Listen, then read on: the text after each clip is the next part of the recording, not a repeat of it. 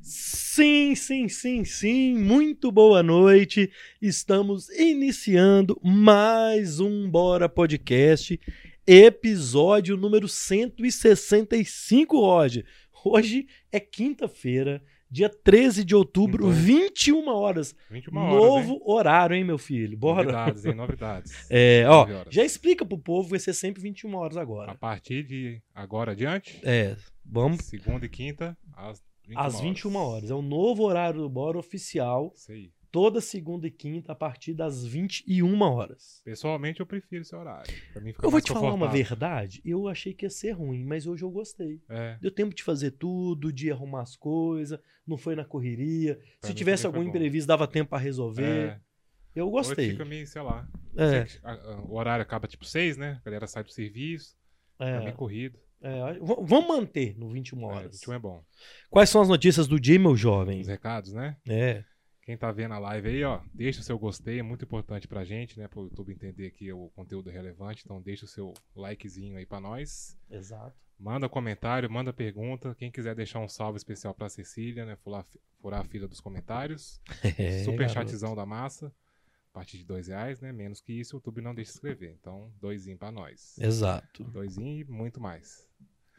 É o limite, o inicial, o né? inicial, o mínimo. É. Então, isso aí. É, o Pixão da massa também, né? Pix Que é bom. Melhor ainda, porque aí não tem a taxinha. Uhum. luiscarlosilva.gmail.com e o canal de cortes. Seguir lá, o segundo link É ainda. o segundo link Seguimos ainda. com a Santa Causa. Continuamos com a Santa Continuamos com a Causa. Santa Causa. Então, o segundo link na descrição é o nosso canal de cortes, que a gente faz as melhores edições, né? Os Quantos mil inscritos tá lá? Lá tá 35.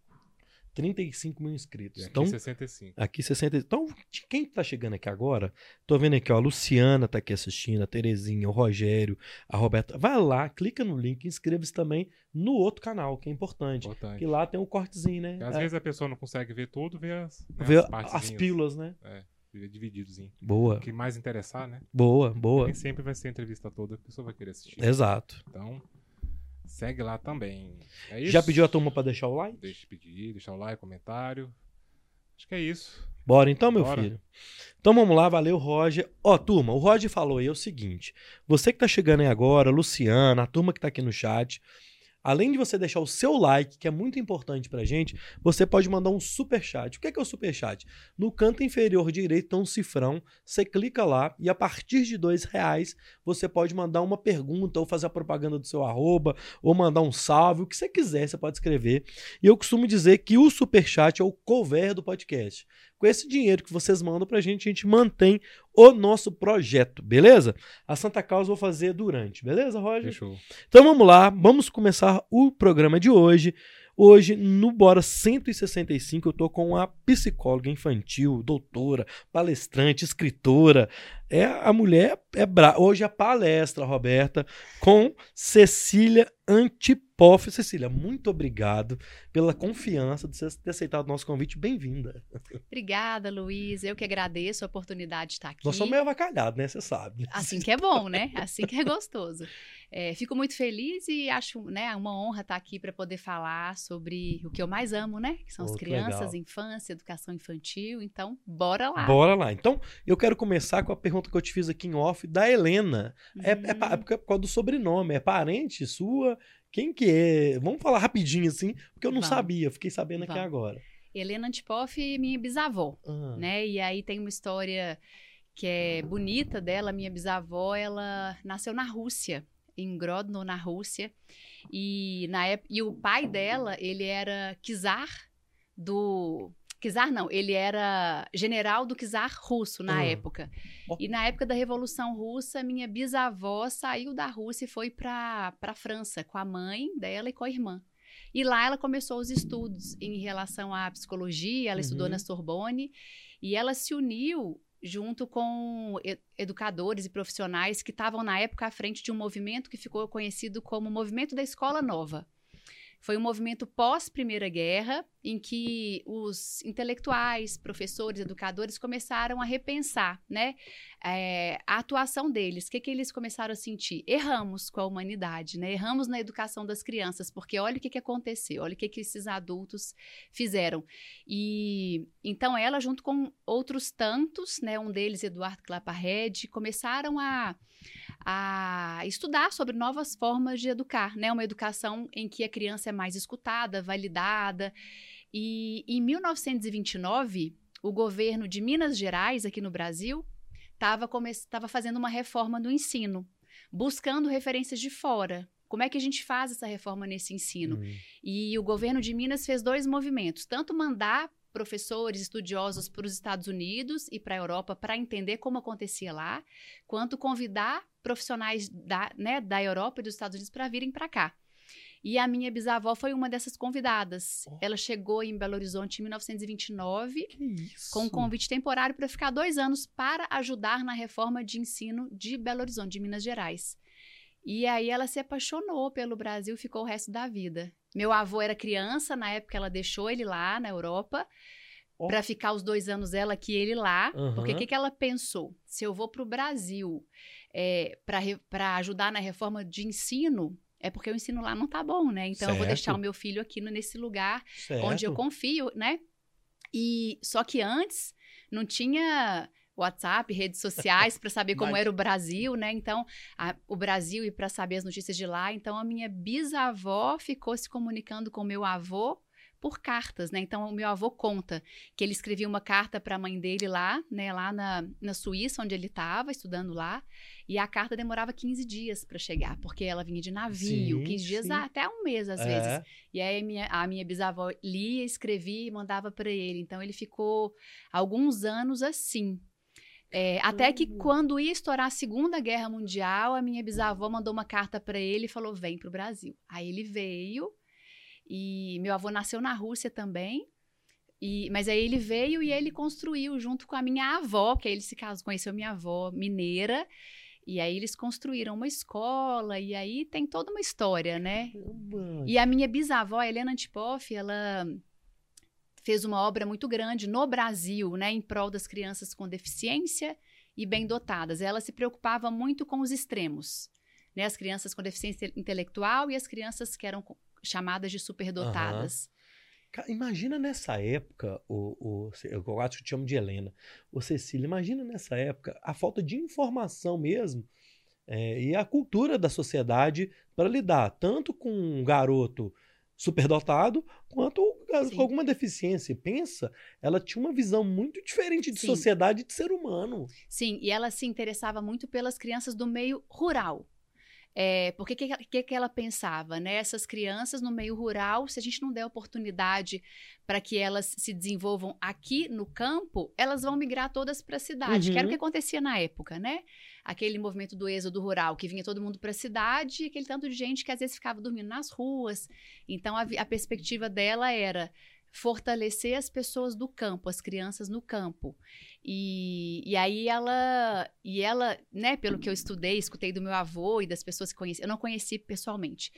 Ela era uma pessoa que, que trazia as outras junto com ela. Então, uhum. ela conseguiu um pedaço de terra em Ibirité, e aí lá ela fez o que depois veio a se tornar o complexo da Fazenda do Rosário. Tinha várias linhas de frente ali, na área da educação. E ela foi muito à frente, né, uhum, do seu tempo. Exato. Caramba, que história, é. que legal. É uma história, assim, que dá... Você meu chegou avô... a conhecer ela ou não? Não, conheci muito meu avô. Ele uhum. escreveu um livro sobre a história dela, já tem dois documentários sobre a história Poxa, dela. É uma história É muito, muito rico, muito é... rico essa história. Sim. Caramba, que legal. Ó, vamos lá então pra gente ir no nosso que a gente preparou aqui. E aí você vai me desculpar, mas tem algumas perguntas que vão ser um pouco, talvez, eu faço de uma forma mais simples, mas exatamente pra pessoa que está assistindo a gente entender. Tá. Beleza? Então, assim, é um bate-papo. Criança e infância é a mesma coisa, ô, ô Cecília? Uhum. Qual, qual que é a diferença disso do, da criança ou da infância? Tem, alguma, tem algum limite disso? Uhum. Da, é claro que tem o limite é, de idade, da criança virando adolescente, mas uhum. e a uhum. infância? Onde está nisso tudo aí? Tá. É, então, vou tentar falar de uma forma que fique mais acessível. Assim, tem uma história para se contar sobre isso também, né? É, criança é aquele indivíduo, né? O ser é um indivíduo em formação, que do ponto de vista legal, quem é criança? É aquele, é aquele ser, aquele indivíduo do zero até os 12 anos, porque com 13 ah. já é pré com, com 13 já é adolescente. Tá? Então, do ponto de vista é, do sociológico, né, uma criança é aquele indivíduo em formação. Então, é ah. aquele desde que nasceu até os 12 anos, mais ou menos. E infância é uma fase específica de desenvolvimento, mas é um entendimento hum. cultural. Né? Eu vou ter que voltar lá na Idade Média para contar um pedacinho dessa história, bem breve assim. Na Idade Média, o que, qual era o entendimento? tem o adulto e o mini adulto, né? Tem, tem a fase, a criança, aquele bebê que nascia, ele recebia os cuidados até mais ou menos sete anos de idade. Depois já era considerado um mini adulto. Participava de tudo que os adultos participavam em todos os sentidos: trabalho, é, sair à noite. Então, as crianças presenciavam, né, historicamente falando, orgias também. Então, não tinha esse cuidado. E, e aí foi um pouco ali na época do Renascimento, começou-se a questionar isso. Opa, não, isso aqui é, é, existe uma diferença. Não, a gente não está diante de mini adultos. E aí, culturalmente, foi se convencionando que existe uma, uma fase de desenvolvimento, que é a infância, que ela antecede a fase da adolescência e a fase adulta. E essa fase da infância precisa de cuidados específicos. Ah, tá. Então, e aí começam a surgir até depois, né, de muito tempo. Tem o, o Estatuto do, da Criança e do Adolescente, por exemplo, né, que é para instituir aí uma lei para que se cuide das crianças, para que a gente preserve a criança, ela não pode ter acesso a todos os lugares, a todos os conteúdos. Então, é, infância é uma fase de desenvolvimento, mas é cultural, porque, por exemplo, nas tribos indígenas, em muitas delas, existe o, o, índiozinho ali, né? Ele nasce, passa por um rito de passagem e aí ele já vi, se torna adulto. Então, infância e adolescência são fases de desenvolvimento que na nossa cultura o, é, ocidental são fases em que se requerem cuidados em relação a isso. Quando você fala cultural, a gente fala intelectual, de conteúdo intelectual da mente da pessoa? Não, que... cultural no sentido de algo institui, instituído na nossa cultura mesmo. Que, ah, que existem tá. outras culturas em que não se entende criança, adolescente e adulto. Ah, igual você falou, o rito na cultura é, indígena, tem os ritos de passagem, então tá. você já virou adulto ali. E tem e aí infância, né? É uma fase específica que requer cuidados específicos, mas tem criança que já trabalha, né? Que, que é submetida a condições ali que, se a gente for analisar, não são propícias ao que a fase demanda. Então, eu não posso dizer que criança e infância são palavras sinônimas. Tem criança que não vivencia aquilo que é esperado da infância. Ah, tá. Entende? Cara, mas aí, nossa, mas aí, vou dar um exemplo nesse caso aí essa, esse jovem, né, que é uma criança que ela não conseguiu vivenciar essa infância, uhum. vai surgir efeito na fase adulta?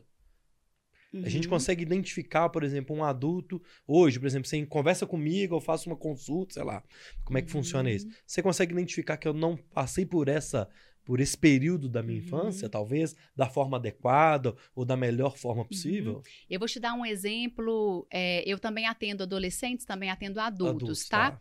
Eu estava atendendo há pouco tempo uma, uma mulher adulta que está grávida agora do seu primeiro, do primeiro filho dela e ela teve uma, a gente teve uma única sessão e nessa sessão ela me contando que ela não consegue parar para descansar, ela não consegue se permitir desfrutar, por exemplo, umas férias. Então, sempre que ela vai, vai para férias, ela tem que levar alguma coisa de trabalho. Ela, fim de semana, ela se vai sair um pouco, ela chega em casa, ela tem que estudar, ela tem que fazer algo do trabalho. E foi uma sessão muito bonita e muito profunda que, em determinado momento, eu perguntei para ela pedi para ela contar alguma lembrança da infância dela e ela se emocionou muito. Ela falou: Cecília, eu não tive infância, né? Então essa é, essa fala assim, eu não tive infância. Aí eu perguntei para ela, mas como assim? Co co o que, que você quer dizer com isso? E ela falou: quando eu era criança, a minha mãe engravidou da minha irmã, eu ainda era bebê, eu ainda era bebê, então a minha irmã nasceu. É, eu já, na verdade, não, ela, era, ela devia ter uns cinco anos, a mãe dela engravidou e o pai faleceu Nossa. e a mãe teve que sair para trabalhar, então ela, pititica, ainda já teve que cuidar da irmã, tinha muitos cuidados nesse sentido, e ela falou, eu não lembro, eu não lembro da, de, na minha infância, eu brincar, da minha mãe ter tempo comigo, então ela cresceu, né, nessa noção de eu preciso fazer alguma coisa, eu preciso cuidar. Sempre, desse, sempre com uma obrigação, uma que não é da criança. É. Né? Então ela foi Caramba. crescendo é, dessa forma, né? Ela foi se constituindo enquanto uma pessoa que tem que fazer, tem que produzir. E agora ela está e ela está no momento de desconstruir isso, uhum. né? Então, uma, um adulto que não teve infância nesse sentido, de poder brincar, uhum. né? De poder é, vivenciar aquilo que as crianças vivenciam, pode se tornar um adulto, né, que vai ter essas dificuldades aí. Eu dei um exemplo simples, Sim, assim, claro. pontual, mas é, é, muito prejudicial. A infância é uma fase muito importante uhum. para a constituição do sujeito, né? Beleza, aí nós somos nessa sociedade maluca nossa aí de 2022, é, que muito dos adultos não tem tempo para nada. E acontece exatamente isso: da mãe ter um outro filho e o, o pai talvez é ausente ou não tem o, o, pai, não tem a presença do, do, do, né, do pai em casa e tudo, e tem outra filha, tem, enfim, e tem que deixar as meninas. Tem algum, alguma regra, algum padrão de criação dessas crianças? Eu quero falar primeiro dessa que não é uma família constituída ali e que tem realmente algumas crianças têm umas obrigações Sim. da sociedade impõe Sim. isso para ela. Tem alguma regra, alguma questão de comunicação, ou alguma coisa que você ajuda nisso para fazer essa criação dessa, dessa, dessa criança, de dela conseguir passar por, pela sua infância? Uhum. Tá, hoje essa pergunta sua, ela. Porque a nossa sociedade é meio doida, né? Assim, você tá. Como é que tá as coisas, né? Assim, é difícil, assim. É, eu, eu escuto muito, assim, né? Os adultos falando das crianças, queixando das crianças. E uma das uhum. falas que eu escuto muito é assim. É, as crianças dessa geração são muito apressadas, são muito imediatistas. Quando eu escuto isso, eu falo, é... eu discordo com letras garrafais maiúsculas. Criança degusta a vida, uhum. né? Eu, lá em casa eu tenho a Mel de 7 anos, o Ian de 4. Começa a chover e aí molha o vidro, eles param para ver a gota escorrer pelo vidro, né? Então eles estão lá brincando lá fora, aí acha uma pedra diferente, eles querem pegar a pedra, eles querem desfrutar a vida, o cotidiano, o mas eles se tornam apressados, uhum. eles se tornam imediatistas na relação com o adulto. Esse sim é apressado. Eu tenho vários exemplos, assim, é, antes de, de, trazer a resposta para o que você perguntou, tá? Que acho que, tá, que dá, ah, dá okay. um link nisso aí. É, a pressa começa na gestação a mulher está grávida e aí ela come, ela já marca um dia, uma data para fazer a cirurgia para o neném nascer, a cesariana. Nada uhum. contra as cesarianas, a, a, né, a cesariana, quando necessária, ela é muito bem-vinda, ela salva a vida da mãe, do bebê, mas eu já escutei muito assim, eu vou marcar no dia tal porque é véspera de feriado e minha mãe vai poder vir para cuidar, uhum. então vai, vai né? É, Então, é, essa pressa para o bebê, para o bebê nascer, aí o neném nasce. Aí, aliás, antes dele nascer, já se fazem treinamentos para o bebê dormir a noite toda, antes do neném nascer. Nossa. Aí o neném nasce, tem todo um treinamento para que ele acorde menos, a mãe, o adulto. Claro, eu sou mãe, cansa muito. O Ian acordava de duas em duas horas até os dois anos de idade dele. A gente cansa muito. Uhum. Aí tá, aí a criança começa é, aí eu vi na, nas redes sociais outro dia treinamento, coaching para bebês, para treinar o bebê para virar de lado mais rápido, para engatinhar. Então, uma pressa no desenvolvimento. Uhum. Para a criança se alimentar, né? O uso das telas, do tablet, para comer mais rápido. Não é nem para comer mais rápido, mas é para. É, Acabar com aquela função rápida. Aquela função ali. É. rápida. É. Então, uma pressa, né? O tempo todo o adulto apressando a criança E aí a criança ela vai se tornando apressada, imediatista, né? Com a uhum. recompensa da tela, enfim. E o que, que é o, o ideal, né? Você perguntou assim, existe um, Uma regra. uma regra, né? É, não existe a regra, mas existem formas de educar as crianças hoje que sejam mais respeitosas com o ritmo delas, Tá. né? Que, em que a criança se sinta mais escutada, validada. E, claro, colocando os limites que são fundamentais, né? Trazendo aí as referências que são fundamentais. Uma coisa que eu achei interessante, que eu anotei aqui, às vezes a gente, o adulto, tem que não é fazer a criança se adaptar ao nosso mundo, mas talvez a gente se adaptar a essa, esse, e respeitar esse rito é, dessa passagem pela infância, por tudo isso, do Uhum. aprendizado. Então, às vezes, é muita gente, né? Não é que essa criança é muito apressada, a gente está apressando ela, como você acabou de responder. Você também treina o adulto para ele ter essa, essa, essa sapiência de calma? É, eu- o que eu mais tenho feito hoje é orientação ao adulto, as, a mães e pais sobre rotina da criança, Uhum. sobre alinhamento de comunicação. E aí eu vou dar um exemplo hoje, né, nessa nessa pressa desse mundo e nesse nessa ideia equivocada de que eu preciso preparar o meu filho para o mundo lá fora desde cedo. Tem criança hoje, é, aliás, tem escolas hoje que com três anos, é, quatro anos, a criança já está tendo que escrever letras, já está começando um processo de alfabetização e crianças sendo alfabetizadas muito rápido, né? Já tem estudos dizendo que, é, que com quatro, cinco anos, o cérebro da criança não está preparado para Uhum. essa aprendizagem ainda. Crianças com 5, 6 anos que têm a agenda lotada, vai para a escola um turno, no outro tem várias atividades, né? Então, é, cria-se aí mini adultos, né? Então, de, com agendas rotinas, é, né? quando eu escuto, às vezes, a agenda das crianças, eu falo com a mãe e com o pai. Eu fiquei cansada só de escutar. Imagina o seu filho, porque eles vêm me procurar para falar do desafio. Tá muito nervoso, tá muito desatento, tá, tá batendo, tá brigando, é, não me escuta. E aí eu pergunto: é, e será que ele está se sentindo escutado por vocês nas necessidades vitais básicas, né? Criança tem necessidade vital básica de descanso, de ficar à toa. Sabe quando você chega na sua casa, sente o cheirinho da sua casa ali, vai no seu quarto e mexe nas suas coisinhas, no seu universo? Tem criança que não tem tempo de, de parar no quarto, Nossa. abrir a gaveta e ficar ali mexendo. Eu escuto dos pais muito assim. Mas ele vai ficar à toa? Eu falo, é, porque é só quando tá à toa que a criança inventa, que ela cria. Uhum. Se você o tempo todo dá uma tela para a criança e uma atividade direcionada, ela vai ficar abobada, né? E olha só que curioso, as crianças, elas estão sendo massacradas, de verdade, nesse excesso de estímulos. Claro que depende do meio social, né? Eu tô Uhum, falando claro, do meio sim. social em que é, as crianças estão sendo hiperestimuladas. E aí tem um jeito certo de se fazer as coisas, ela está sempre sendo direcionada. Não tem tempo livre para criar, para imaginar. Aí na adolescência, o que que exige, o que que se exige do adolescente? Né, que ele seja criativo, que ele do adulto no mercado de trabalho, que ele pense fora da caixa, que ele traga soluções. É. Só que ele não teve nem tempo na história de vida dele de pensar, de inventar, de criar uma coisa ali é, com a caixa de leite, com a caixa de papelão. Parecem coisas bobas, mas uma criança que tem um tempo livre para criar, para inventar, para construir, ela está sendo muito beneficiada no desenvolvimento da criatividade, né, no desenvolvimento de como é que é estar comigo mesma no silêncio. Adulto hoje não fica sozinho em silêncio, fica com celular. É. Eu posso estar em silêncio, mas eu tô aqui lendo, tu, tu, tu, eu tô aqui bombardeando, como é difícil para as pessoas pararem Uhum. né?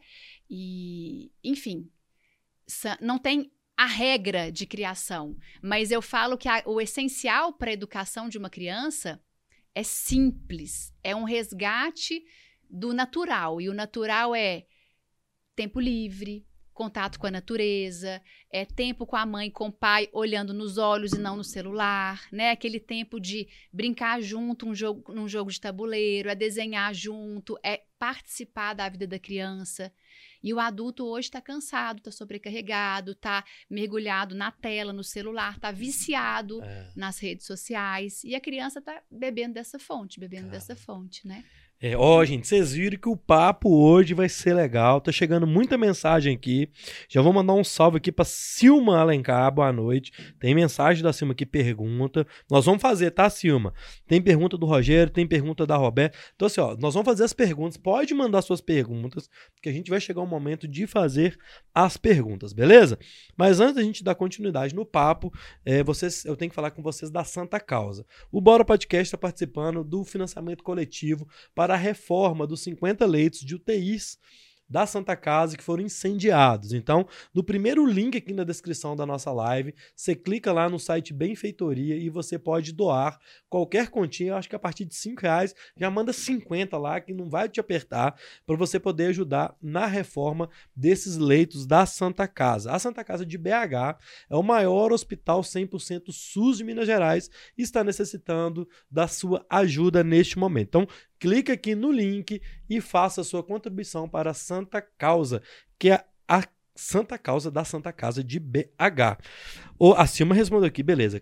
Vai rolar, Silma. Daqui a pouco a gente vai fazer a sua pergunta. Eu quero voltar aqui com a minha, é, minha pauta aqui. Nisso tudo que a gente falou, é, desse contato dos pais tal, com a criança, a comunicação empática é isso? O que, que seria uma comunicação empática? Uhum. Tá. O é, que, que é na verdade, o que, o que, que o ser humano precisa? Desculpa te cortar, porque às vezes a gente conversa com a criança achando que é um adultinho mesmo, uhum. igual você falou lá no início. Sim. Talvez a forma de comunicar também tem que ter uma empatia de, do entendimento da mente daquele, daquele serzinho que não tem evolução que a gente tem de adulto, né? Sim. Ou não? Sim, as, muitas vezes os adultos se comunicam com as crianças já partindo do pressuposto que ela entende o que ele está falando do jeito que ele está falando, certo. né? É, as crianças elas têm uma forma, elas têm uma forma muito específica de se comunicar, por exemplo. Né? Então vou dar um exemplo clássico assim que sempre aparece para mim de dúvidas, né, Cecília? Meu filho tem três anos, ele tá muito agressivo, fazendo muita birra, batendo na gente. Como é que a gente é, vai, como que a gente lida com isso? Porque as mães e pais de hoje estão buscando uma educação mais respeitosa, diferente daquela em que é, se resolve batendo, colocando de castigo. Então vem muito essa pergunta. E aí, qual que é o, a expectativa do adulto? Eu quero fazer alguma coisa para essa criança parar de bater, obviamente, certo. né? Então, só que o foco muitas vezes é no comportamento. Meu filho bate, o que, que eu vou ter que fazer para que ele pare de bater? É, e eu, Cecília, né, tem 20 anos que eu trabalho com crianças, com famílias, é, e há sete anos eu sou mãe também, aí eu brinco que eu tenho meu laboratóriozinho vivo lá em casa, porque o que eu falo com as mães e escuto delas de desafio é o que eu vivo lá em casa, né? Focar no comportamento não resolve. E eu vou dar um exemplo por que, que não hum. resolve, tá? Vou dar um exemplo simples, assim, aquela criança que tá roendo unha, né? É muito comum Sei o é adulto é fazer é o quê? É, o adulto vai lá, passa pimenta. É claro, tem que fazer algo para que esse comportamento desapareça, mas você passou a pimenta, a criança vai começar a fazer uma outra coisa, uhum. né? Teve o caso de uhum. uma criança que eu recebi no consultório que estava com os dedos todos feridos. A mãe começou a passar uma pomadinha lá que tinha um gosto ruim, ela parou de roer unha, porque tinha um gosto ruim. Só que ela começou a arrancar os fiozinhos de cabelo, começou a ficar com falhazinha. É, uma outra criança, quando a mãe fez o mesmo, mesmo procedimento, ela começou com, a, com umas feridas na pele, começou a, ela começou a se coçar, ela começou uhum. a se machucar. Não é sobre o comportamento desafiante, é sobre o que, que mobiliza esse comportamento. Porque a criança, ela se comunica pelo comportamento, tá? Então, por exemplo, o Ian, meu filho, aos três anos de idade, ele estava batendo muito, gritando muito, num comportamento muito agressivo. Aos três anos de idade, ele não tinha para me entregar uma fala elaborada assim: Mamãe, eu tô com raiva porque você tá trabalhando muito. E quando você chega em casa, você chega com pressa, você não tá brincando comigo, eu tô com saudade uhum. de você. Eu tava numa fase especialmente intensa de trabalho e ele começou com esse comportamento. O que que ele me entrega de comunicação? O comportamento, ele vai desafiar, hum. ele vai chorar. Uma criança de, três, de quatro anos, que a mãe acabou de ter o segundo filho, o nenenzinho nasceu. Ela começa a fazer xixi na cama que não fazia mais, começa a a chupar o dedo que não fazia mais, começa a fazer muita birra que não fazia mais. Não é sobre o comportamento. O comportamento, eu brinco, né, que é a ponta do iceberg que desponta. Mas eu tenho que mergulhar para entender o que que mobilizou isso aí. O que que é a escuta empática? É eu olhar para a criança que está me desafiando, me cansando, porque nos desafiam e nos cansam, para além do comportamento. Então, o Ian, meu filho, vou dar um exemplo real. Ele começou, nessa época, a fazer xixi pela casa fora. Um dia eu sentei na minha cama, pus a mão assim, falei, uai, tá molhado. A hora que eu olhei pro lado, tava ele rindo. Eu fiz xixi. Ele fez xixi no, no sofá, ele fez na minha cama, ele fazia no chão afora. É claro que eu, como mãe educadora, eu tenho que, eu tenho que conduzir de uma forma para que ele pare de fazer isso. Mas o meu primeiro movimento é: peraí, deixa eu me colocar no lugar dessa criança para tentar entender o que, que é que ele está querendo me comunicar. Qual é o pedido uhum. por trás desse comportamento desafiante que ele não dá conta de me entregar? Na semiótica, a gente fala que a, a na, na, comunicação, a gente fala que é a semiótica. É. é o estudo dos símbolos. Aquilo ali simboliza alguma coisa. Isso, é. exatamente. E aí eu comecei a falar com ele assim: Ian, sabe o que eu entendi, filho? Você tá com uma raiva porque você queria brincar com a mamãe hoje e a mamãe saiu para trabalhar.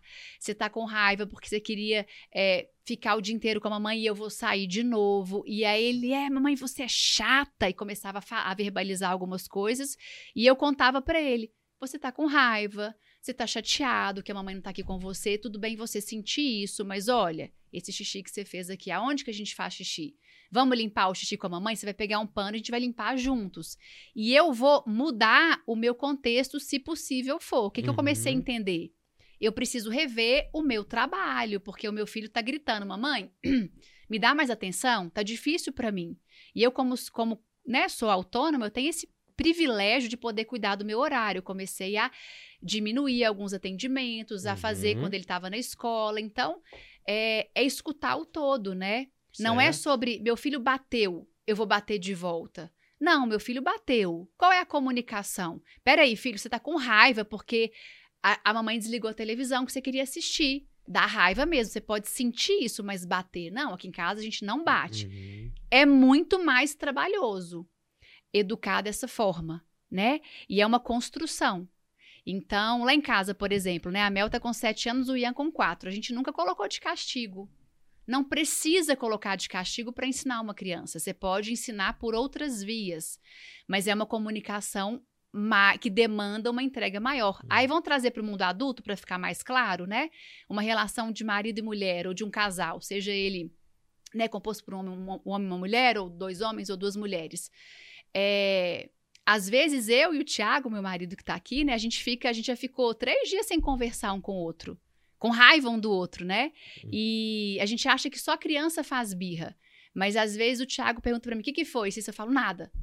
Eu não consigo entregar para ele o meu incômodo real. Olha, eu tô uhum. chateada por isso, isso, isso. Eu também é, atuo a minha raiva, eu também uso do meu comportamento para comunicar alguma coisa, né? E quando ele me escuta, me compreende, fala: não, eu entendi. Você ficou chateada por isso, por isso, me desculpa.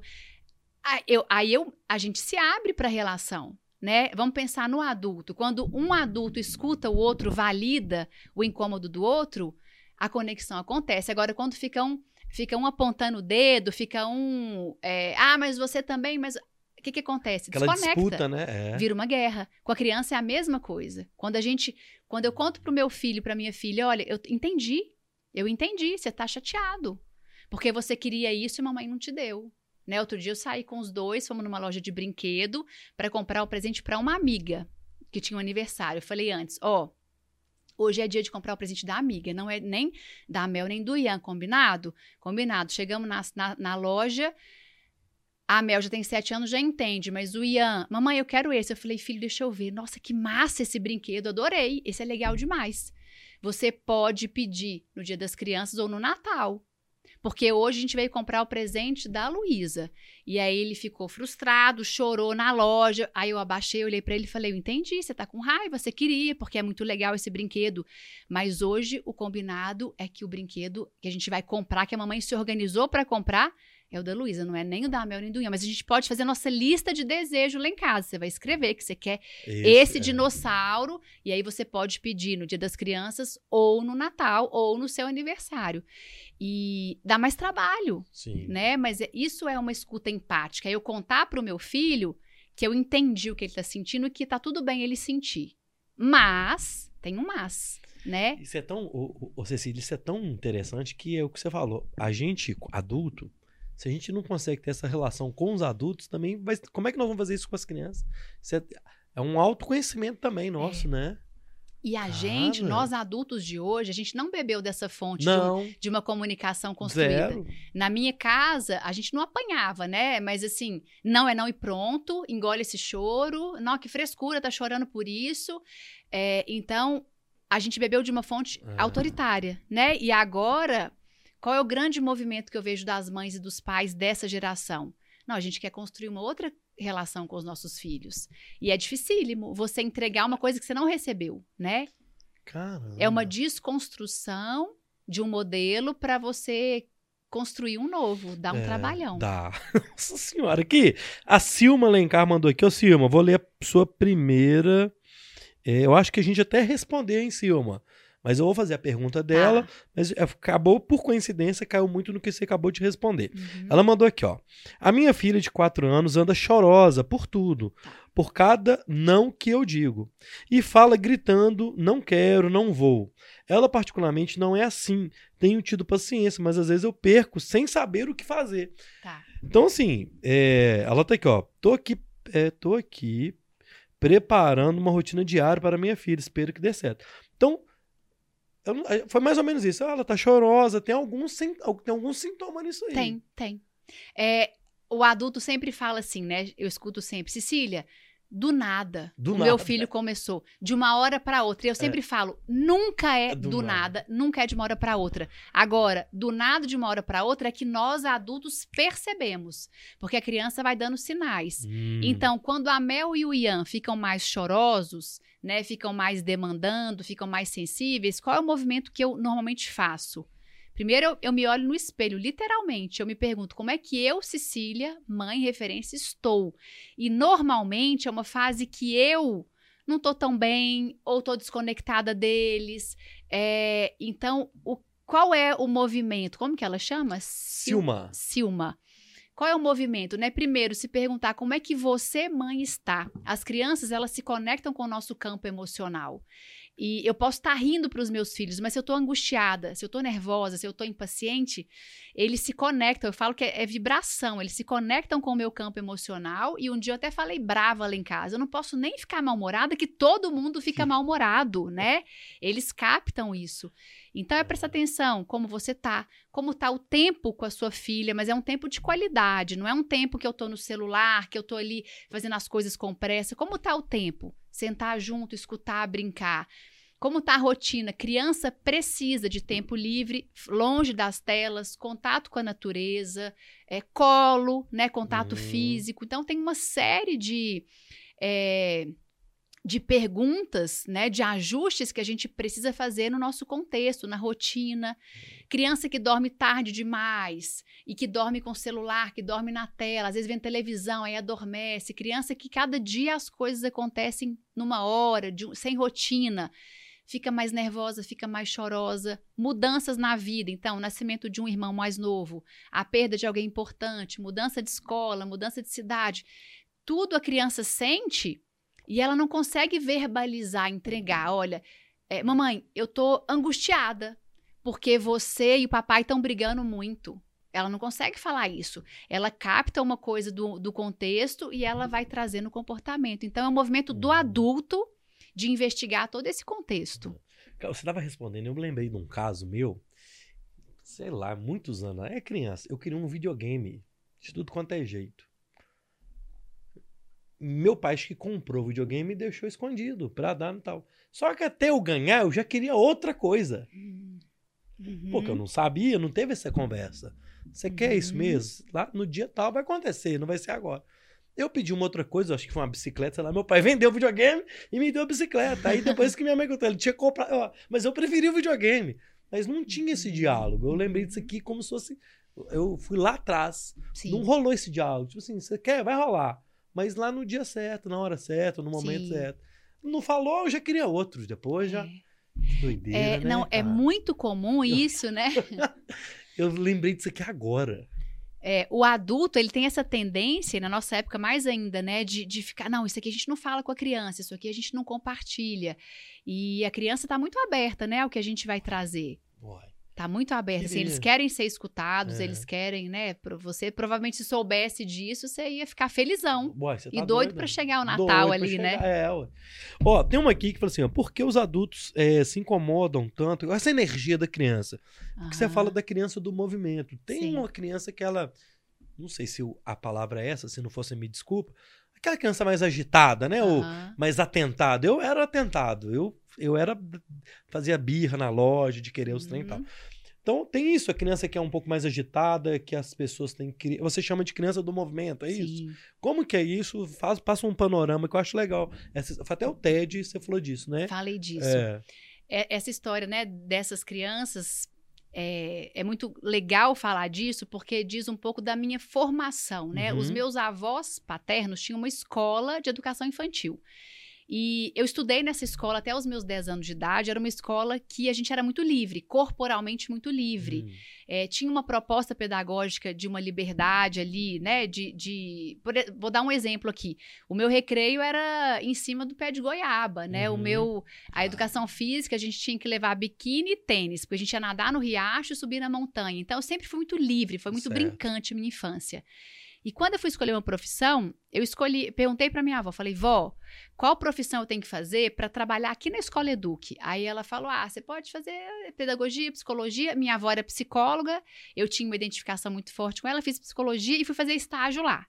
Primeiro período de psicologia, eu já fui para a escola Eduque. Você queria trabalhar lá. Lá, eu fui muito feliz lá como criança e eu amava a criança e falei, não, eu quero trabalhar nesse lugar, que é Certo. maravilhoso para mim, né? E, e aí eu comecei a fazer estágio de observação, comecei, comecei a fazer estágio aonde precisavam de alguém, eu estava lá. E a Escola Educa, ela recebia as crianças que eram convidadas a se retirar das escolas tradicionais zonas de Belo Horizonte Certo. crianças mais agitadas, mais bagunceiras, e a minha avó falava assim pra mim. é, eu lembro uma criança específica, Cecília, você vai ficar por conta dessa criança que chegou. Que não para quieta e você vai acompanhar essa criança fora de sala de aula. Não preocupa em levá-la pra dentro de sala. E eu naquela, eu sou muito certinha com muitas coisas, eu era mais ainda, e aí eu pensei, não, mas eu vou levar ele pra sala, ele vai rapidinho. E aí minha avó falou, Cecília, não é para você ter pressa em fazer com que ele vá para a sala de aula. Acompanhe o movimento dele, a ideia dele, propõe atividades aqui fora. Eu fiquei muito angustiada com isso, mas falei, tá bom, vó. E aí eu ficava com ele, levava argila para ele brincar. Ele queria eh, correr pela escola fora, eu corria atrás dele, acompanhava. E depois de um certo tempo, essas crianças que chegavam assim, elas começavam a mostrar o lado maravilhoso delas, né? A potência que elas tinham. Essa criança específica, eu fiquei três semanas, eu lembro até hoje, seguindo isso que minha avó me orientou, vai acompanhando, sem pressa dele para a sala. E aí um dia ele chegou na escola, aí eu cumprimentei ele, já esperando que ele ficasse lá no pátio. Aí ele subiu a escada, subi atrás, ca- caladinha. Aí ele entrou na sala, eu falei, ai, tá diferente, né? Ele nunca fez isso. Ele já deixava a mochila na, na escada lá do. no cantinho da escada e não, não subia nem com material. Aí ele chegou, guardou o materialzinho dele no escaninho que tinha lá, sentou. Eu fiquei até arrepiada. Falei assim, opa. Aí peguei uma cadeira, sentei lá no fundo da sala e falei, daqui a pouco ele vai sair, eu vou sair junto. E ele ficou. E não saiu mais. E todo dia ele ficava. Só que ele tinha uma necessidade de levantar mais do que os colegas. Ele pedia para sair mais vezes, ele saía, voltava, saía, voltava. E eu comecei a ver que essas crianças, é, que não existe um problema nisso, elas têm uma necessidade diferente de movimentação. Sim. Começou a chegar para mim no consultório essas crianças também, depois que eu me formei. E a grande maioria delas que chegavam para mim não tinham nenhum problema, nenhum transtorno, nenhuma patologia, que muitas vezes o adulto acha que tem Uhum. que é, por exemplo, aquela criança que tem o TDAH, né? Transtorno, déficit de atenção e hiperatividade. E eu começava a atender essa criança e falava: Uau, é só uma criança que tem uma necessidade de movimentação e de experimentação corporal para além, quando a gente vai comparar com outras crianças. E aí. Não por acaso a vida me deu de presente meu segundo filho. Aliás, tive dois grandes presentes, a Mel e o Ian, mas o presente, né, que eu recebi com o pacotinho do Ian é que ele é essa criança. Né? Eu, eu brinco que ele não começou a andar, ele começou a correr. Uhum. A gente até teve uma, uma época que a gente colocava uns capacetinhos nele, de brincadeira, porque ele caía muito, ele batia muito a cabeça, porque ele já queria correr pela casa. E, e ele é aquela criança que ele senta para almoçar, até hoje, ele tem quatro anos. Ele dá duas garfadinhas, ele tem que correr em volta da mesa. Já quer, aham. Aí ele dá mais duas, e aí ele dá uma cambalhota no sofá e volta. Ele tá assistindo televisão, ele tá pulando no sofá, dando cambalhota, cutucando a gente, apertando. Ele vai pintar, ele vai brincar com terra, ele passa no corpo, ele passa no rosto. E eu comecei a compartilhar as minhas vivências com ele nas redes sociais e comecei a falar: ah, meu menino do movimento, minha criança do movimento, até para tirar esse estigma de criança é, agitada Agi- demais, é. de terrível, de criança impossível, sem limite. E foi muito legal porque, assim, as mães se identificavam. Cecília, o meu filho é assim, que emoção, que não sou só eu. E eu falei: opa, existe uma dor dessas mães, né? E, e eu comecei a sentir visceralmente o desafio que é acompanhar um, um exemplarzinho desse, porque o Ian, ele acorda às 5 e meia da manhã. Mamãe, tá de dia. Eu falo, não, Ian, tá de noitão, tá de noite, fecha esse olho. Não, mamãe, tá de dia, eu tô vendo uma luzinha ali no chão da porta. Aham. E ele acorda às 5 e meia da manhã e ele não quer dormir. Um dia ele falou que ele odeia dormir. Por que, que o Deus criou a noite? Porque ele quer brincar. Então, comecei a falar sobre essas crianças des- dessa forma. E criança do movimento, quem que é? É essa criança que tem uma necessidade de movimentação, né? E aí, só uso um comparativo. Do mesmo jeito que tem aquela criança que ama ler, né? Eu tenho uma sobrinha que ama ler, desde pequenininha. Natal, ela pede livro para todo mundo. Ela fez 15 anos, eu falei, Júlia, o que, que você quer ganhar de 15 anos? Achando que era uma coisa de adolescente, né? Alguma coisa que eu nem conhecia. Ah, Eu quero. Tem três coleções de livros que eu adoro, que eu ia adorar ganhar qualquer livro. Eu falei, uau, o que, que a gente faz com uma criança que ama ler? Acha bonito, acha legal, dá livro, é, é, é. né? A gente estimula.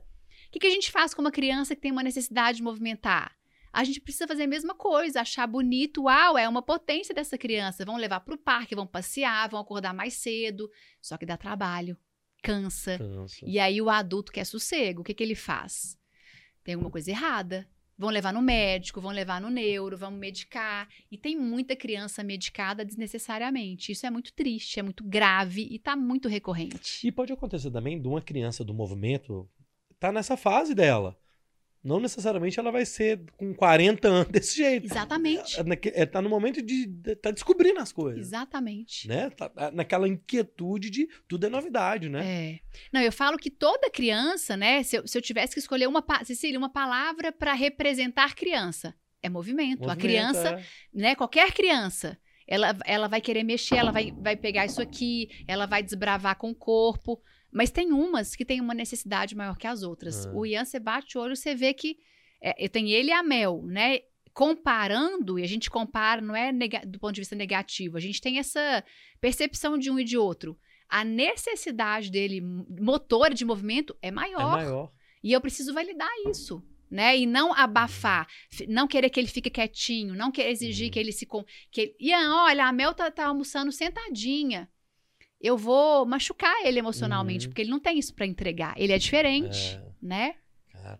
Tem uma. Eu vi, eu olhei no seu canal, tem alguma coisa relacionada a crise de dois anos? Uhum. Uma criança que com. A partir de dois anos ela muda, ela deixa de ser um bebê Isso. que só recebe é, ajuda, não sei se a palavra é essa, mas ela começa a ser dona de si mesma, de querer ter suas vontades próprias, talvez. Uhum. Existe uma crisezinha de, de idade nisso? É, a gente. Uma viradinha de chave, talvez? Tem, tem.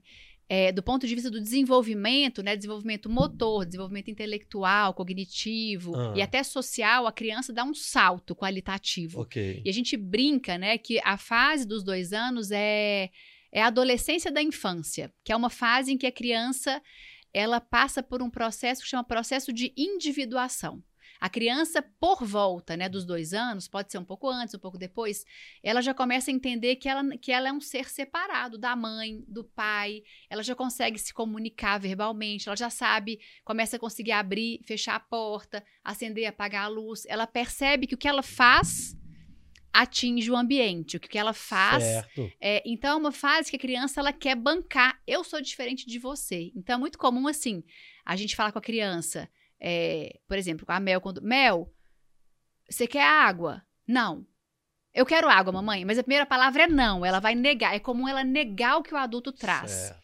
como uma forma de, é, de bancar. Eu sou diferente de você. E é muito comum nessa fase a criança ficar mais desafiante, ela fazer o oposto do que você pede. Aí lá em casa o Thiago ele percebeu isso quando a Mel era pequenininha, aí ele falava assim: "Mel, não é pra ir pro banheiro escovar o dente sozinha". Aí ela olhava pra ele, ria e corria pro banheiro pra escovar o dente sozinha. Então a gente Aham. começava a usar assim.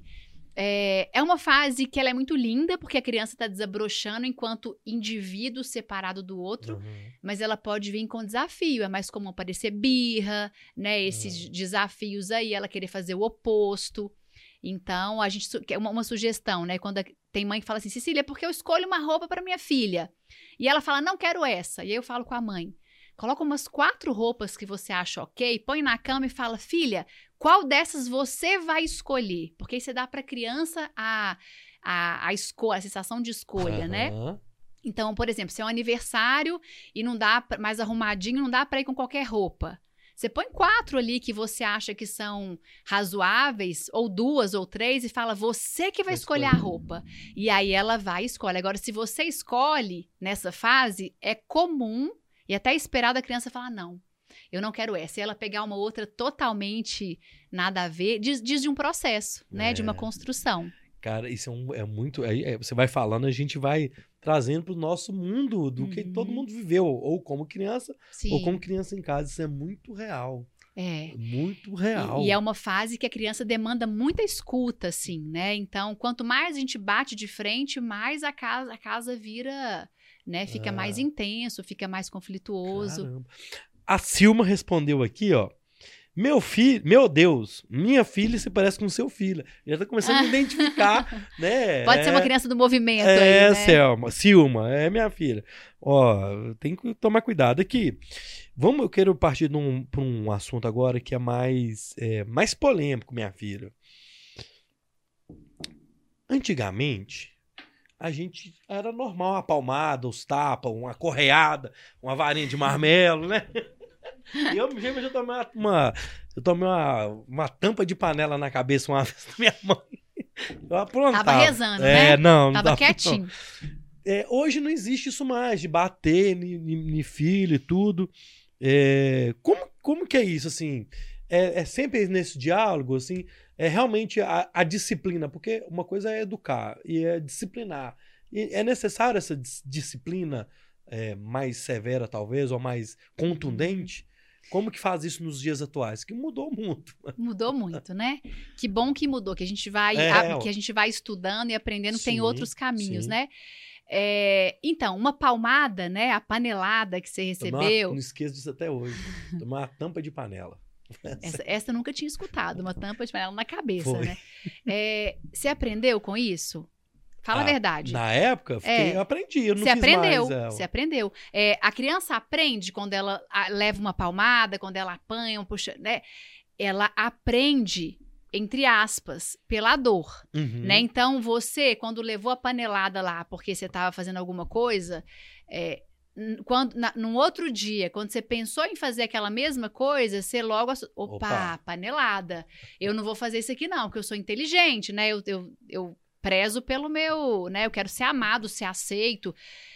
Você aprendeu, você deixou de fazer porque você sentiu medo da consequência, medo de sentir a dor, medo de levar panelada Uhum. de novo, né? E qual que é a, a contribuição dos novos estudos aí, por exemplo, né, da disciplina positiva, da comunicação não violenta, é que é possível a gente educar uma criança é, sem ser pela dor. É possível a gente educar uma criança ajudando essa criança na construção do seu processo de autorregulação. Uhum. É, as pessoas confundem. Agora, essa onda aí de disciplina positiva que a criança pode fazer o que ela quiser na hora que ela quiser. Não é sobre Não é isso. isso. É a forma com a qual eu vou educar. Porque uma criança que apanhou para aprender, ela aprendeu. Mas isso, isso deixou marcas, Sim. né? Eu atendo adultos no consultório que falam assim, Cecília, é, eu não tenho a menor conexão emocional com meu pai, porque o meu pai era aquele que batia, era aquele que me humilhava, era aquele que Uhum. então, cada um com a sua história. Tem gente que vai falar assim: não, eu não. Eu sou. a- eu, eu tenho uma conexão maravilhosa com meu pai, ele me batia. É, às vezes é porque nem lembra. Mas uma criança que aprende apanhando é uma criança que entende que eu não posso errar. Porque quando eu erro, eu sou punido. E é muito comum um adulto que apanhou muito quando era criança, né? Ser um adulto que morre de medo de errar, que mo- morre de medo de experimentar Ok. o novo, de se posicionar de uma forma diferente, se preocupar muito com a aprovação do outro. Opa, será que eu tô aqui, é, o que eu tô falando é aprovado pelo outro? O que eu quero dizer é o seguinte: essa forma de educar, ela deixa marcas, né? E pode fragilizar um adulto emocionalmente. E qual é a proposta de educar uma criança abrindo espaço para escutar, para acolher, para validar aquilo que ela sentiu, mas trazendo a referência, a firmeza?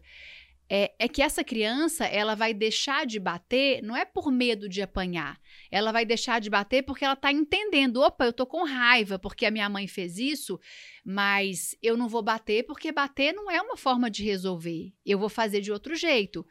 E a Mel, minha filha de 7 anos, é muito legal isso, porque assim, eu brinco que eu tenho meu laboratório vivo em casa, Uhum. porque com ela eu fiz isso e hoje, aos 7 anos, eu vejo o resultado, né? Teve um dia que ela estava muito brava comigo, ela correu pro quarto dela, pegou o travesseiro e começou a gritar. Ah, no travesseiro. E eu lá no meu quarto falei, gente, o que, que é isso? Ela deu uns três gritos, ah, no travesseiro.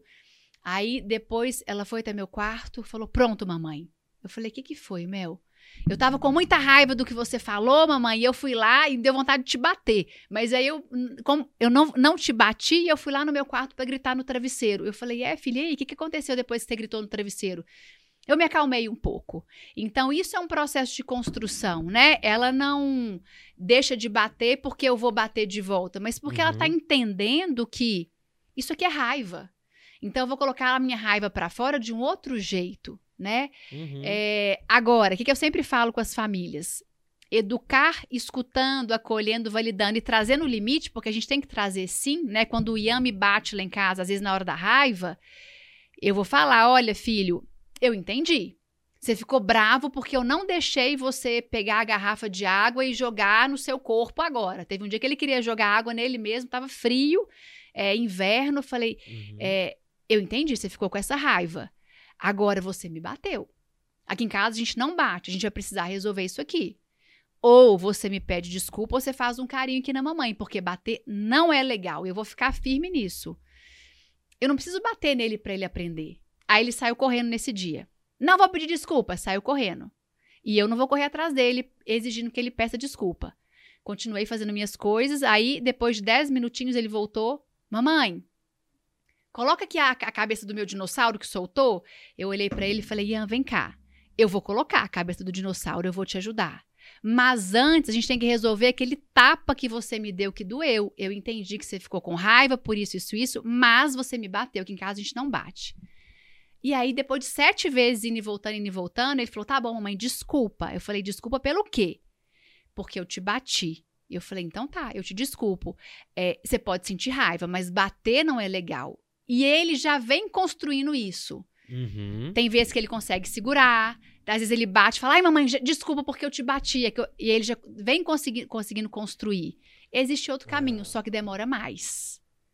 Aparentemente demora mais. Uma criança que leva uma panelada na cabeça, né? Que, que vai pro castigo, que tem que engolir isso, senão não vai, vai ficar sem o celular, sem ir pro aniversário do amigo, ela vai deixar de fazer por puro medo Uhum. por puro Uhum. medo e vai ser rápido. O efeito aparentemente Sim. rápido. Só que tem consequências para o futuro, emocionais. A criança que a gente vai construindo, o resultado demora a aparecer. Mas quando ele aparece, ele é muito genuíno, assim. Ela é uma criança segura, Sim. né? Você falou do celular e assim, era uma das perguntas que eu já queria fazer sobre a questão do. Teve uma pessoa num bate-papo num barzinho que falou assim. Do Galinha Pintadinha. Nós tinha que dar um prêmio pra esse rapaz que fez o tal do Galinha Pintadinha. Que ali é uma paz. A pessoa falou isso no, na mesa do bar. O que, que você acha desses meios de, de tecnologia, celular, o iPad? Tem criança que já ganhou o neném já compra um iPad pra ele pra saber que é o iPad da criança. O que, que você pensa nisso, do, dessa distração tecnológica que acalma naquele primeiro momento ali, ou distrai, né? Não sei. Uhum.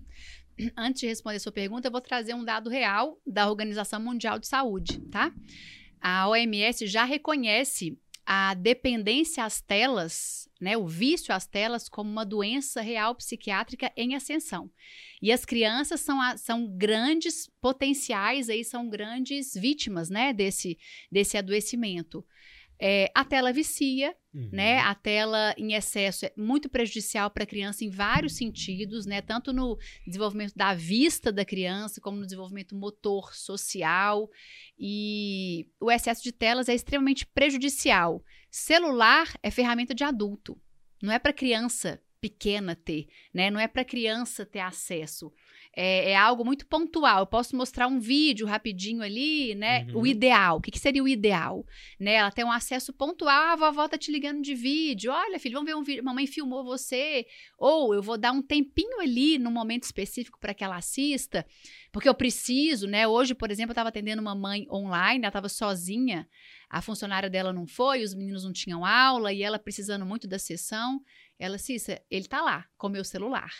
Porque eu precisei, e tudo bem, vai ter hora que a gente vai precisar disso, né? Agora, quanto menos acesso a criança tem às telas, Hum. melhor. Eu sempre falo que se é para proporcionar uma tela, que seja a TV, porque tá longe, tá distante, a criança pode se movimentar enquanto assiste. Uhum. O celular, a criança ela coloca perto do olho, É, ela fica toda encurvada, é. é, ela se acalma porque ela fica hipnotizada, mas se desliga, ela fica muito mais nervosa, muito mais re- reativa, né? Atrapalha o sono, enfim, é, é muito prejudicial. Cara, é, isso é, é- Eu já vi de em festa, colocar o carrinho do bebê na frente do- da, da TV pro menino pra bebê ficar vendo. E eu falo que é o barato que vai sair Ah. caro, né? Eu já atendi algumas crianças no nível de dependência. Uma, a mais nova que eu já atendi tinha seis anos e a gente teve que entrar com um atendimento psiquiátrico paralelo, tomando medicação para o nível de ansiedade, de Aham. angústia, sabe? Aqueles sintomas de, é, de Abstinência, abstinência, é. sim. É, no nível ali, e, e não eram pais negligentes, não. Eram pais, assim, Caramba. que trabalham no cotidiano e davam ali a tela pra, né, ah, tô aqui, tá, tá quieto, tá dentro de casa.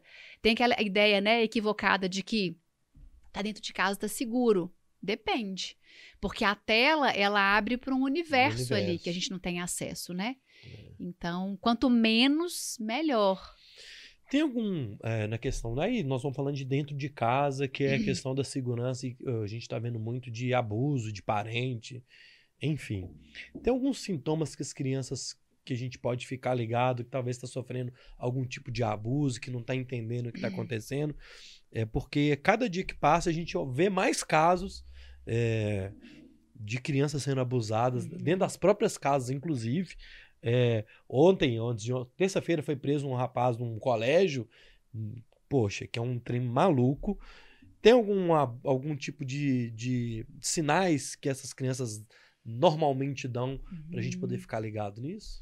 Eu sempre falo assim, né? A criança mudou o comportamento, é, é pra gente ficar atento ali. Pra, só que eu só vou perceber que o meu filho mudou o comportamento se eu estiver atenta ao meu filho, né? Certo. Se eu estiver próximo Pra ao não ser meu aquele filho. do nada que você já falou, É. né? Então, assim, é, educar um filho nos dias de hoje requer que a gente tenha intimidade com o nosso filho. Para ter intimidade, eu preciso ter tempo, eu preciso me disponibilizar, eu preciso observar.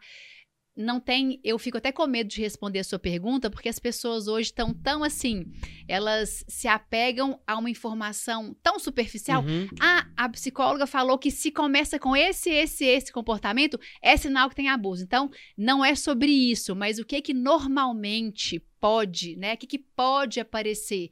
É uma criança que fica mais retraída, né? Uma criança que. A, um, primeiro é para perceber mudanças no comportamento. Opa, meu filho era tão comunicativo, agora tá aqui muito quietinho, muito, né, muito Uhum. isolado.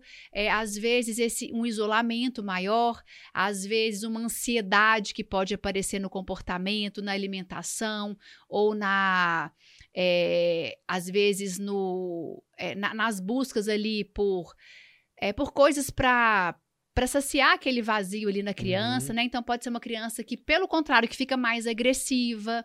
Não tem um- uma série de comportamentos que a gente fala, se aparecer isso, isso, isso, isso, é porque sofreu abuso, tá? Mas uma criança, por exemplo, começa a evitar a, o abraço da mãe, que começa a evitar a proximidade do outro, que começa a se retrair, né? Só que é muito sutil isso. Certo. É muito sutil, porque a pessoa, o abusador, ele normalmente tem uma tem a confiança da criança ali, né? Então ele faz de uma forma que que a criança não vai falar fácil sobre isso, ela não vai trazer isso à tona de uma forma é, leve e evidenciada, Uhum. né? É conflituoso para ela.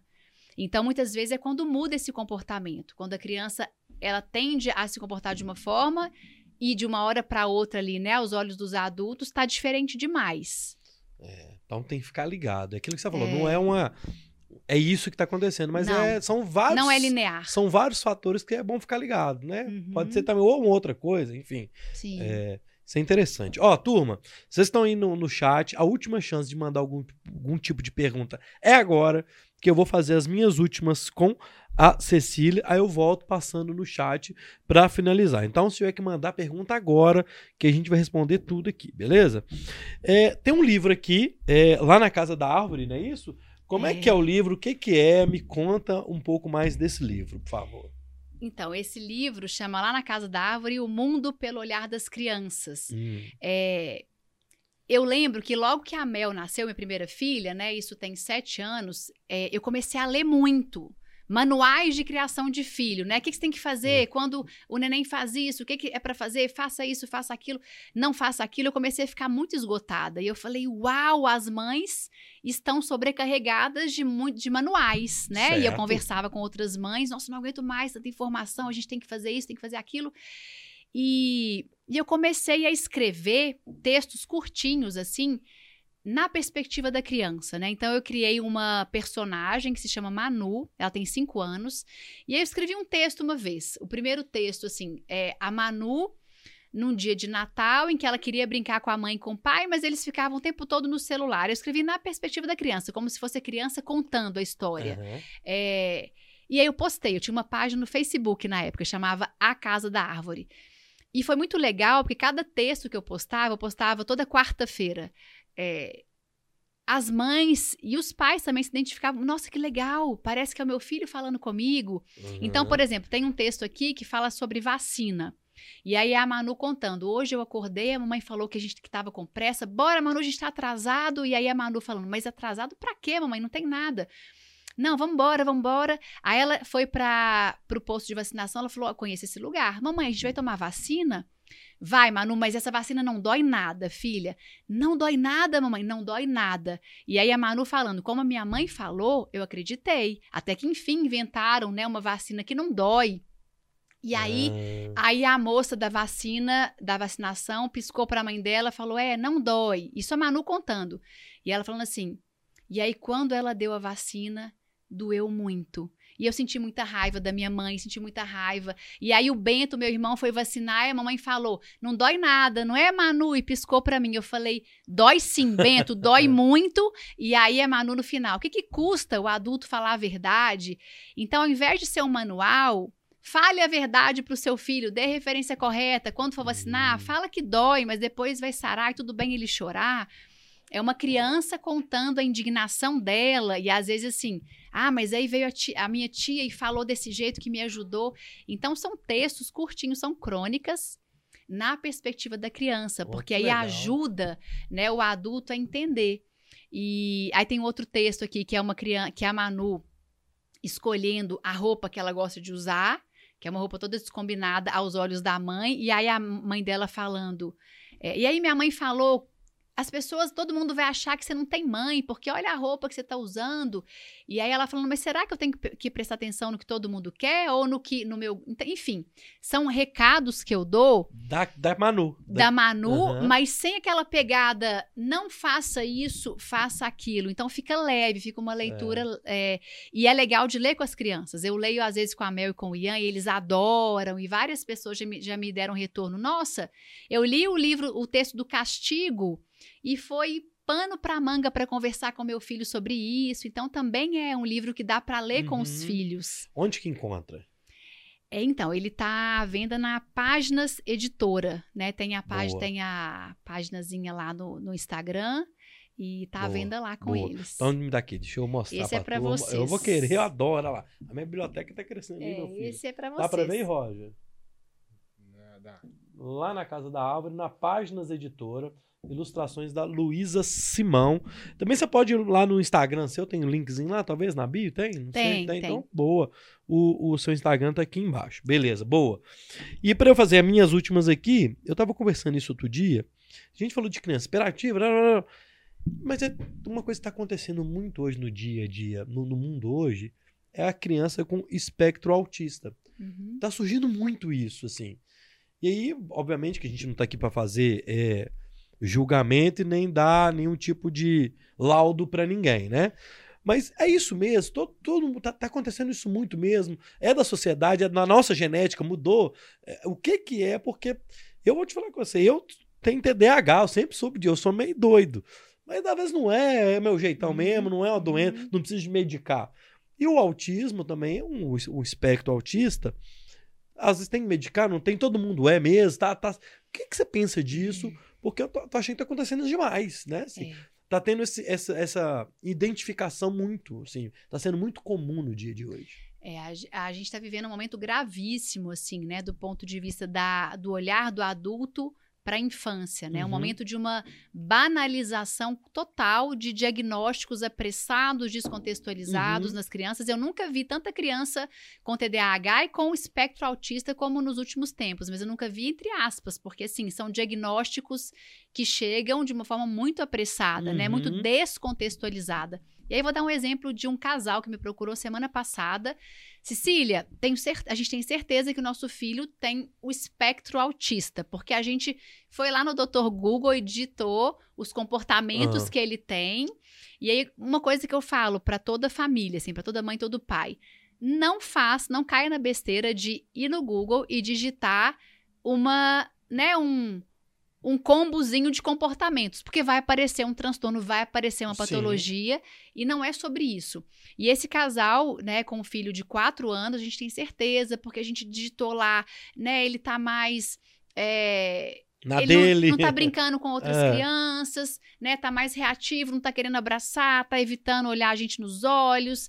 é, e aí, em uma única sessão, é, eu fiz uma, a- algumas perguntas para esse casal. Dentre elas, eu quero entender a rotina. Me conta a rotina dessa criança.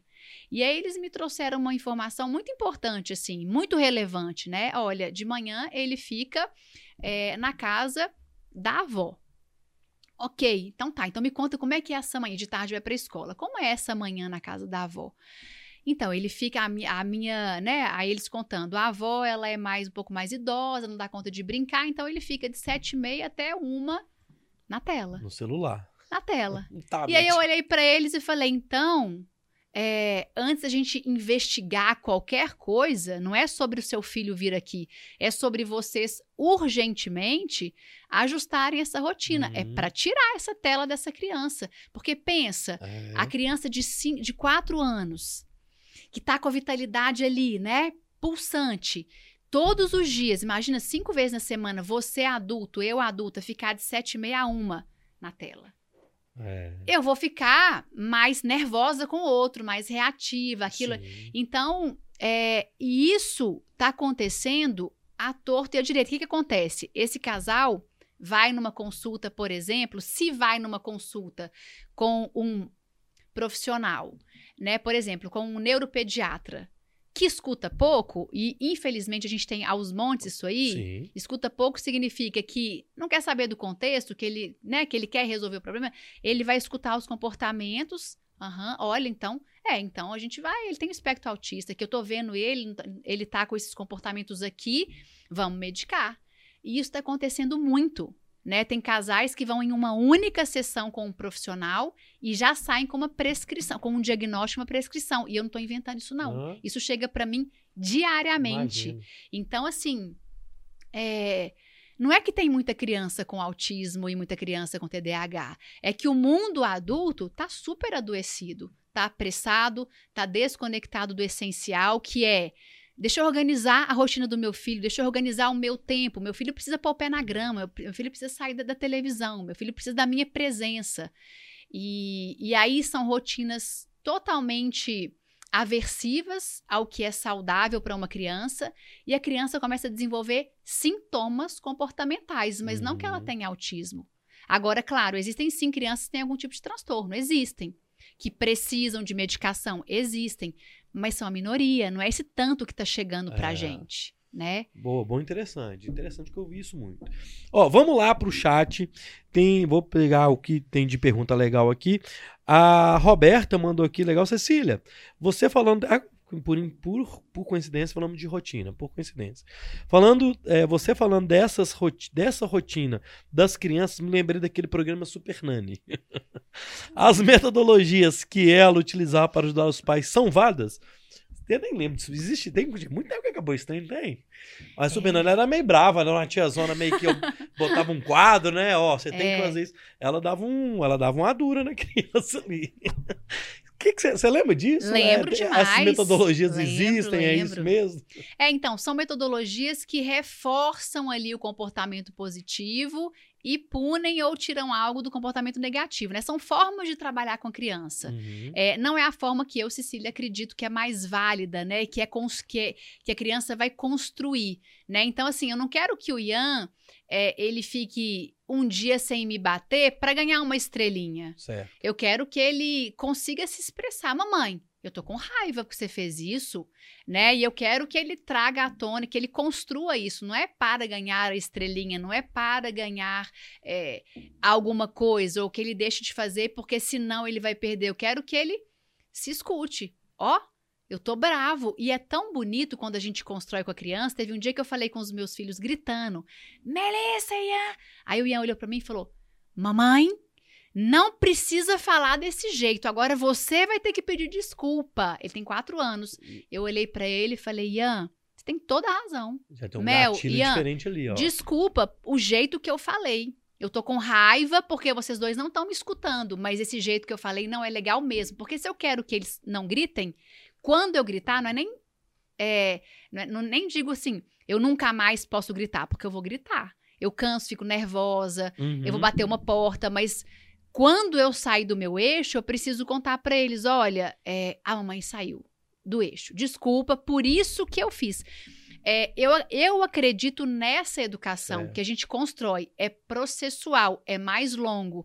Eu não quero é, premiar o meu filho porque ele tomou o banho. Ele vai tomar o banho porque tomar banho é saudável, filho. É saudável. É, isso que você fez não é legal, me machucou, eu fiquei chateada. Então eu não quero que ele deixe de fazer porque Uhum. ele vai perder alguma coisa, entende? Isso é interessante. Isso é interessante porque vai acontecer isso também e ele e a, e a, e a, chavinha já tá virando ele. Sim, Não necessariamente ele vai te falar isso sempre, mas Uhum. nesse dia ele, ele uai, mas peraí, você fala Sim. comigo que eu não posso falar alto, gritar, uai. sim. É, inter- é, já, já tá virando a chave. Quatro anos de Muito. idade, imagina. É, não, eles me, me tá eles me trazem pro eixo direto, Ah. assim, direto. A Mel, ela fala cada coisa, assim. Teve uma hora, um, um dia que eu tava muito nervosa, assim. Eu tive uma reação exagerada com ela. Ela falou, mamãe, é, você falou isso desse jeito comigo só porque eu demorei um minuto pra te escutar? Aí eu olhei pra ela e falei, filha, você tem razão. Eu que tô cansada. Eu já tava nervosa. Então ela- eles me ajudam a voltar pro meu eixo. Isso é muito legal, isso é É. muito bonito, assim. É, bonito, legal. Tem uma. Eu, eu vi o stories de vocês ontem no feriado. É, stalkeando, hein, Thiago? É, ué. Tava lá no. Eu vi que vocês estavam fa- fazendo uma. Cavaram, né? Tava assim no, Aham. no, no- no ar livre. Esse contato com a natureza também é importante desse pezinho ali na, na natureza, pezinho no chão, molhar, fazer aquela Uhum. bagunça com a terra. Faz Uhum. parte de ter esse, também esse momento com a natureza? Nós somos seres naturais, Uhum. né? Nós somos seres naturais. E a, e a criança, é, não só a criança, o adulto também, mas vamos falar da criança. A criança, quando está em contato com a natureza, ela se acalma, ela se conecta. Eu, eu brinco que o Ian, quando tá nervoso e a Mel, a gente vai, né, pisar na terra, pisar na grama, fazer uma coisa nesse sentido, ou vai lá fora, né, ver um passarinho. Eu brinco que é como a gente colocar o celular que tá sem bateria na, na, na tomada. É ligar na fonte. Aham. Eles acalmam, né? Eles se reconectam, eles se conectam com o que é essencial na vida, que é simples, né? Criança precisa do contato com a natureza. O ser humano precisa, mas as crianças cada vez, as crianças também. E o mundo hoje, especialmente nas grandes cidades, né? Tem pouquíssimas. As escolas têm grama sintética. Quando não é o chão de cimento. Teve um dia que eu ri muito que a Mel, a gente foi conhecer, é, foi num restaurante e falou, mamãe, Aqui eu não gostei muito, não. Eu falei, por quê, Mel? Porque tem aquela, aquela grama de mentirinha, né? Pra fingir que é grama, né? Ou que é natureza. Eu falei, é, filha, mas tem uns adultos meio lelé que gostam disso porque não suja. Ela, nossa, é? Eu falei, é. Aí ela falou assim, mas se sujar é só lavar. Eu falei, pois é, filha, né? Mas adulto quer sossego, não quer sujeira, não quer bagunça. Então, qual que é o movimento? Ah, vamos ficar aqui quietinho em casa, vendo televisão, no celular, na tela, que eu fico sossegada, não suja roupa. Mas é vital, né? É. Contato com a natureza é vital. O esporte é importante também trazer o esporte em algum momento, tem alguma idade mínima ou alguma situação uhum. que é uhum. interessante uhum. de gastar essa energia, talvez também praticando o esporte? Esporte sempre é bom, é, né? né? Sempre é positivo, mas eu sou uma, uma defensora do brincar livre, sabe, certo. Luiz? Assim, Sem ser competitivo, né? Mais tá. importante do que eu já colocar o meu filho no esporte desde pequenininho é eu já proporcionar tempo livre para um brincar livre tá. em expansão sem ser direcionado. O esporte é maravilhoso, maravilhoso. Mas para criança pequena ali, né, para criança que está se constituindo, esse brincar livre, sem direção, sem direcionamento, que eu vou inventar, que eu vou desbravar o meu corpo, é, é assim que ela vai conhecer, né, esse mundo. Mas esporte é é muito importante uhum, também. É. E a última para finalizar aqui é uma pergunta que chegou aqui do método método Montessori, Montessori. Existe esse método? Método montessoriano, talvez. Montessoriano, Montessori. Sim, Montessori. É, o que você acha desse método? Nunca ouvi falar. Tá, o método Montessori é, é um método em que a criança ela é colocada em, por exemplo, a escola Montessori aqui de Belo Horizonte, já fui conhecer, né? É, é uma escola que esse método ele propõe que a criança ela esteja em ambientes em que ela tem autonomia, né, para experienciar. Então, por exemplo, é, tem ali uma piazinha na altura dela, que ela mesma vai ter autonomia para lavar as uhum. coisinhas dela. Então, é tudo feito sob medida, né? A cama da criança é uma cama no chão, para ela já desde pequenininha. Ela ter autonomia para sair quando ela quiser e não esperar o adulto tirar do berço para colocar. Uhum. Então, é um método que propõe a autonomia ali da criança, né? Eu acho um método super interessante, sim. Eu acho que a criança, quando ela tem um espaço, né, para é, para vivenciar aquilo que ela tem necessidade, aquilo que ela precisa e que ela gosta, é, é, é interessante. Dá um, dá um, sentimento de pertencimento ali também, é, né? É. é valoriza a autonomia da é, criança, é. né? Acho que tem várias propostas que são muito potencializadoras da criança, Boa. né? Interessante. Você acha que as escolas, o modo de ensino e educação hoje, tá preparado para receber essas crianças que estão chegando? Porque as crianças de hoje são diferentes da, da, gente. A gente era mais. Você acha? Eu acho que né, assim, as escolas, a educação, no geral, uhum. em especial a educação pública, que pega maior número de, de crianças uhum. né, do nosso país, da nossa sociedade, você acha que estão preparados, assim, a educação, o, o sistema educacional? É, o nosso sistema educacional tradicional, ele não abarca é. as crianças, né? As diversas potências, as necessidades.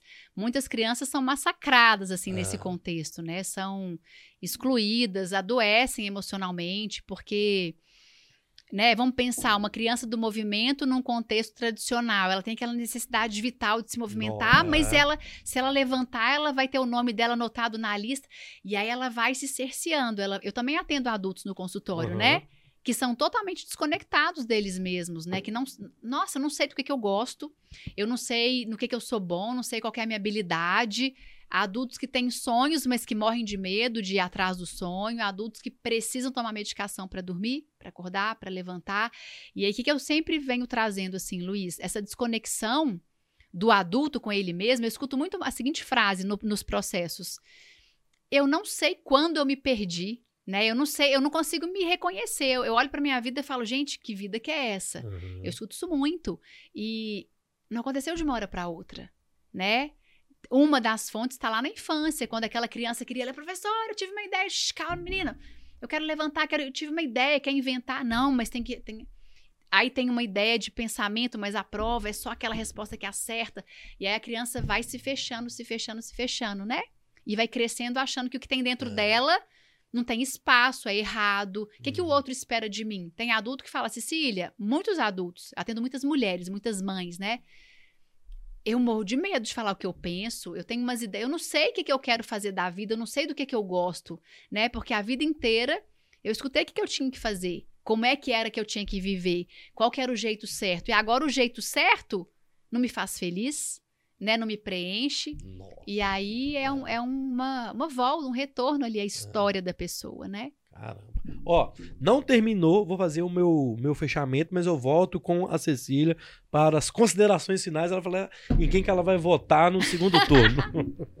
Ó, é o seguinte, esse Vixe. podcast, esse podcast amanhã também estará nas, planta, nas plataformas é, de áudio. Então, no Google Podcast, na Apple Podcast, no Amazon Music, também no Spotify. Sendo que no Spotify você vai poder ouvir esse podcast também ver em vídeo, porque o Bora Podcast é o único podcast mineiro em vídeo também no Spotify. Então pode pesquisar arroba, pod, arroba Bora Podcast em qualquer plataforma de áudio, a que você mais gostar, menos no Deezer, que a gente não tá lá por motivos contratuais.